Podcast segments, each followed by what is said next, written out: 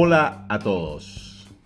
Mi nombre es Alejandro Gutiérrez y les doy la bienvenida a este podcast que todavía no tiene nombre. Sí, se me ocurrió hace algunos momentos hacer este podcast en ocasión de la Eurocopa 2021 que comienza mañana y no quería dejar pasar de largo este evento. Bueno, siendo un futbolero y un fanático del deporte rey como lo es el fútbol, y les traigo acá un resumen y un análisis muy personal y particular de quiénes serán los equipos favoritos, quiénes son los posibles candidatos a alzarse con el título. Y algunas otras cositas allí que quiero compartirles y vuelvo y les repito que es mi punto de vista, mi visión particular. No soy ningún especialista del fútbol, soy un fanático más que le gusta hablar y conversar acerca del deporte rey. Y voy a comenzar este podcast, que aún no tiene nombre, les repito, con un breve análisis del grupo A. El grupo A que está conformado por la selección de Italia, Suiza, Turquía y Gales. Comenzamos con la selección italiana. La selección italiana, para mí, la favorita a quedarse con el liderato de este grupo una selección italiana que viene de clasificarse a esta Eurocopa de manera invicta con un pleno de 10 victorias en la misma cantidad de encuentros.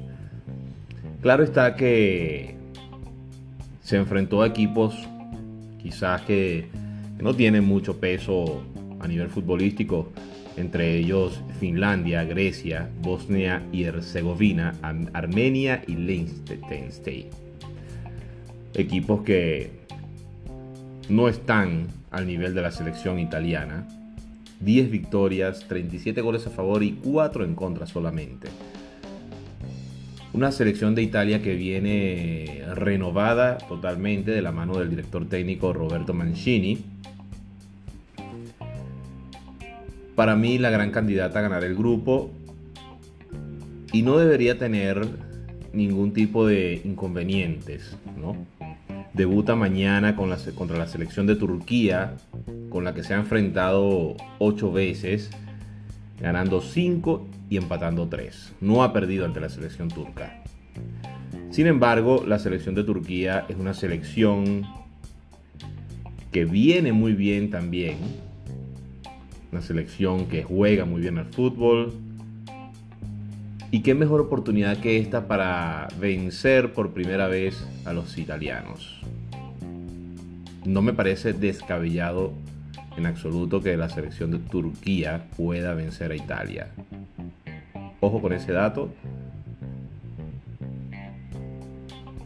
La selección turca en el, en el, camino en las eliminatorias para la Copa del Mundo Qatar 2022 ha logrado derrotar a grandes potencias como Holanda y Noruega.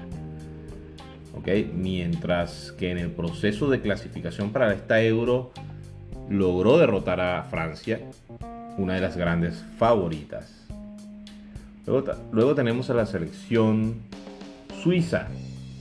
La selección suiza que se clasificó a la Eurocopa primera en el grupo D, enfrentando y superando a Dinamarca, Irlanda, Georgia y Gibraltar. La selección suiza también viene de jugar grandes partidos. Diría que puede luchar el segundo puesto del grupo con Turquía.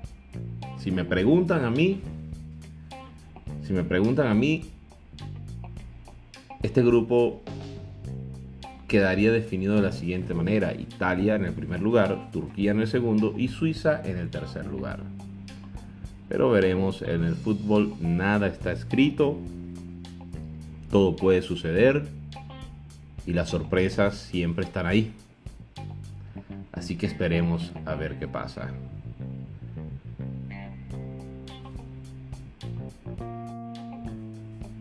Italia y Suiza se han enfrentado 20 veces en su historia, siendo favorable las estadísticas para la selección azurra, con 9 victorias, 8 empates y 3 victorias para los suizos.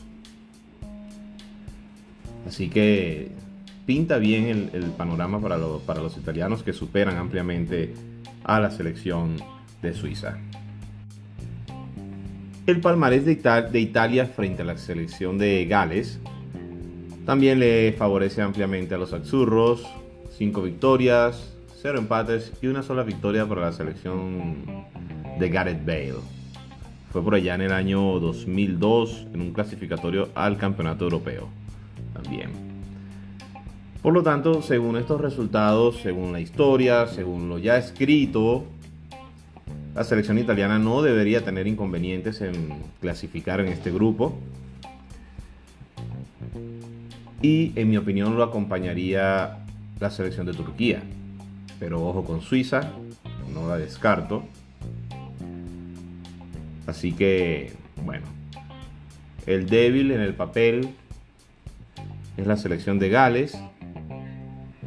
Pero entre estas tres selecciones hay un equilibrio ahí en el nivel y puede haber una sorpresa, ¿ok?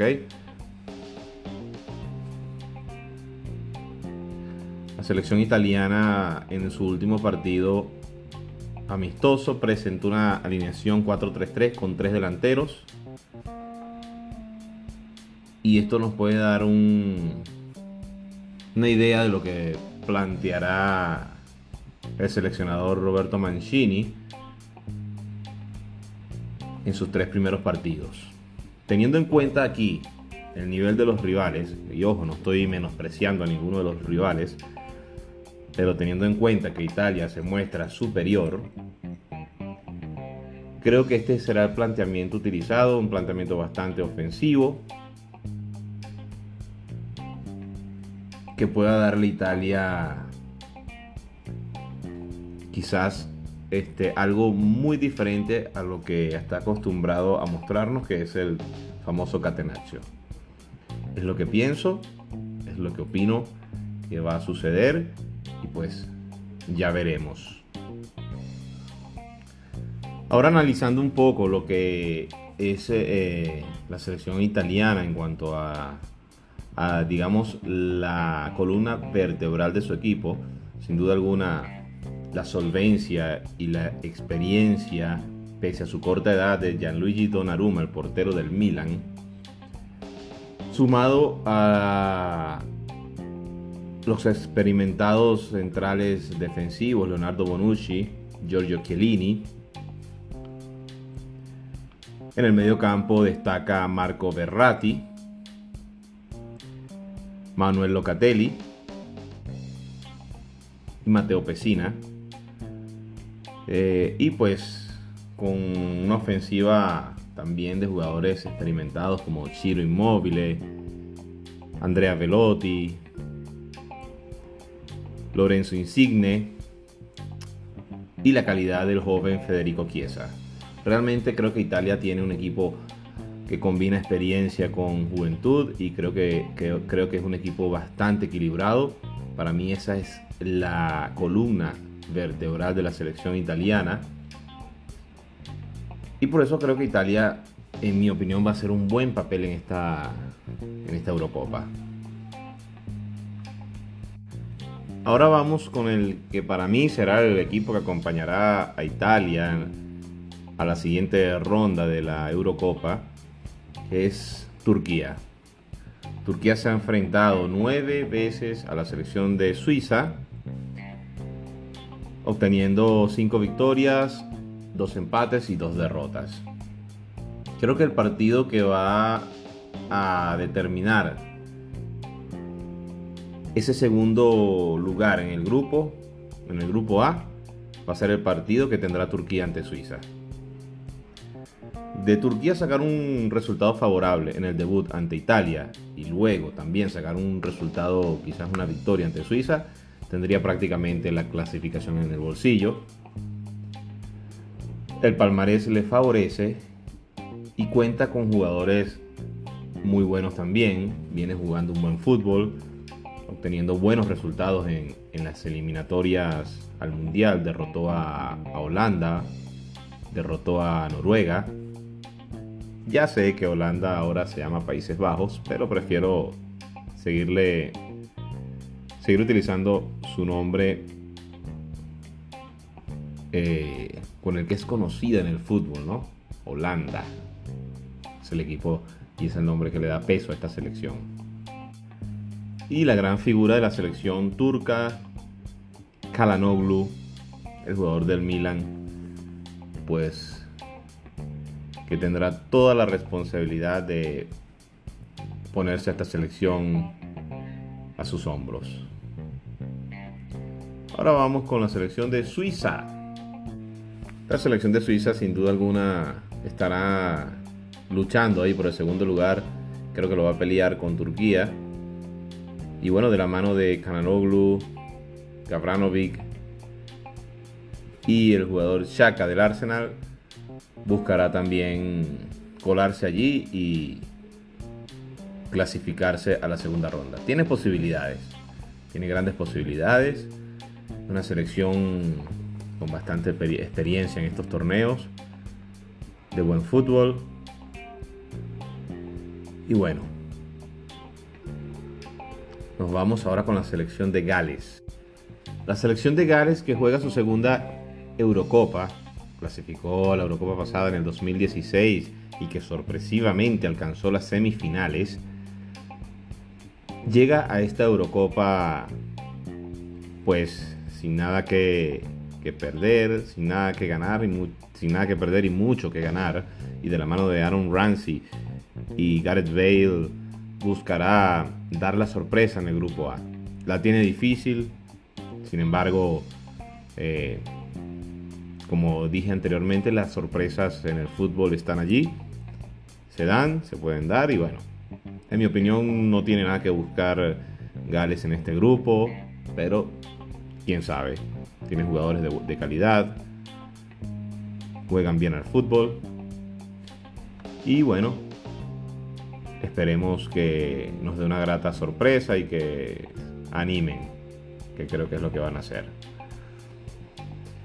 De esta manera, señores, hemos concluido este primer podcast que habla un poco del grupo A de la, de la Eurocopa. Como les dije anteriormente, es, les he hablado acá de mi punto de vista, lo que creo que va a suceder en el grupo A. En resumen, Italia clasifica de primera. Luego, el segundo lugar creo que estará la selección de Turquía. Y ojo con Suiza, ¿ok? Ojo con Suiza que se puede meter allí también. Me despido por ahora, les habló Alejandro Gutiérrez y bueno, nos escuchamos en una nueva oportunidad. Gracias.